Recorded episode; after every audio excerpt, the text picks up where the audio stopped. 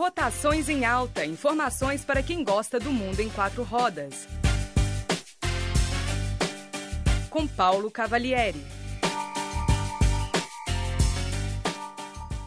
Olá, ouvintes da Rádio Online. Tudo certo? Mais um comparativo aqui no programa e hoje vamos seguir um caminho um pouco diferente. O objetivo é saber como está a média de preço dos carros zero quilômetro mais baratos no Brasil atualmente. E para isso, escolhemos os modelos mais novos que se encaixam aí: o Volkswagen Up e o Fiat Mobi. Vamos saber se é possível comprar um carro bom na faixa de 30 mil reais. Vambora!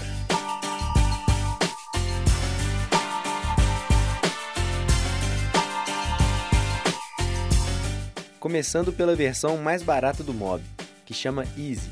O motor é 1.0 de 75 cavalos de potência e 9,9 kgfm. Ele pesa 907 kg, o que resulta em um peso-potência igual a 12. O câmbio é manual de 5 velocidades e a capacidade do porta-malas é de 235 litros.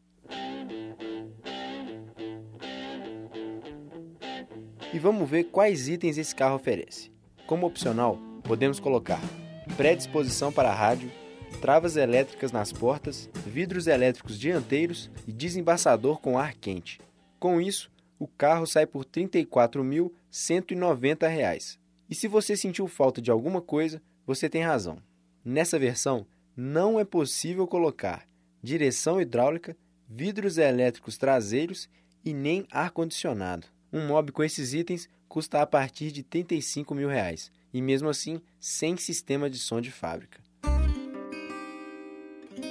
Agora seu concorrente, Volkswagen Up, também em sua versão mais barata, o Take Up. Seu motor é 1.0 de 82 cavalos de potência e 10,4 kgfm de torque.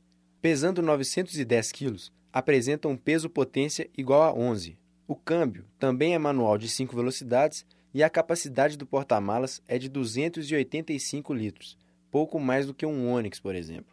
Um detalhe importante é que essa versão é duas portas, então temos como opcionais módulo quatro portas, direção elétrica, ar-condicionado e vidros dianteiros elétricos. Porém, desse jeito, o carro sai por R$ 40.990. Sem esses itens, o preço é R$ 33.990.